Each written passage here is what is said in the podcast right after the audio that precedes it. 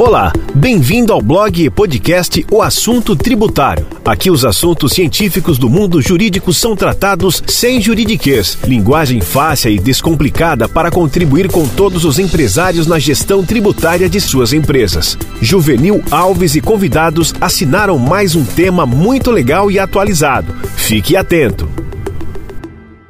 Vamos refletir hoje sobre a atual reforma tributária que está em andamento no Congresso Nacional. A pergunta que coloco no título do nosso post é a seguinte: atual reforma tributária é interessante para contribuintes?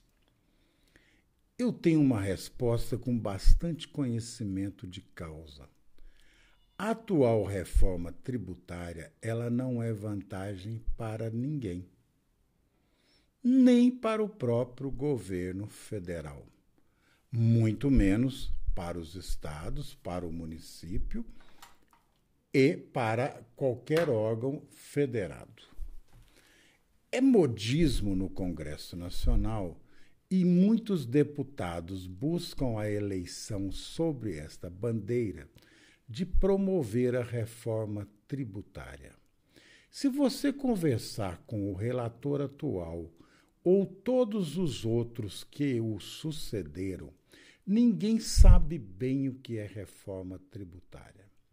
Primeiramente, não sabem porque a grande maioria desconhece o conjunto normativo do sistema tributário brasileiro, que engloba não só os interesses da federação, mas dos estados e dos municípios. E num país de tanta diferença, você criar uma legislação central que possa atender aos princípios e objetivos de um estado do Rio Grande do Sul e, ao mesmo tempo, de um estado do Acre ou do Piauí, estamos falando de uma diferença absurda. Então, ninguém conseguiria colocar num texto o que poderia ser de interesse. Fora isso, há um grande lobby das multinacionais no Congresso Nacional e também sobre o governo federal. Ministros da Fazenda são normalmente escolhidos para atender a alguns grupos, como o que acontece com o atual. Isto é pernicioso? Não, faz parte de um processo político de construção de um determinado governo. Portanto, é o seguinte: se você está esperando pela reforma tributária para resolver a sua vida, é mais fácil acreditar em duende ou em Papai Noel, porque isto não ocorrerá. Alguns dizem que nós precisamos de simplificação dos processos de escrituração. Prezado, Quer mais simples do que o simples nacional? E esta simplificação melhorou o endividamento tributário do contribuinte? Hoje mesmo, atendi pelo Zoom um cliente com grande endividamento tributário e é optante pelo Simples Nacional. Aliás, eu tenho visto isso frequentemente opta pelo simples e não ganha dinheiro, que simples é esse? É um simples que ajuda a União, o Estado e o município, e não o contribuinte.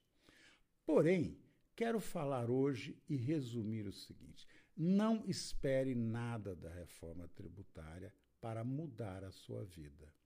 A vida tributária do contribuinte tem que ser construída por ele próprio a partir da legislação que temos no Brasil.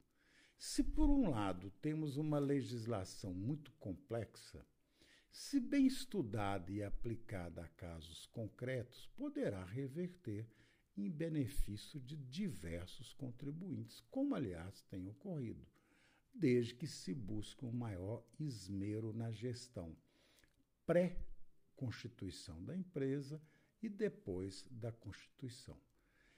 Então, em resumo, não espere nada da reforma tributária. faça você mesmo o seu dever de casa. Até um próximo episódio. Você acabou de ouvir o importante tema do direito empresarial, mas temos muitos outros também escritos em vídeos. Cadastre-se gratuitamente no nosso site www.oassuntotributário.com.br e receba todo dia uma novidade do mundo jurídico e empresarial. Até nosso próximo episódio.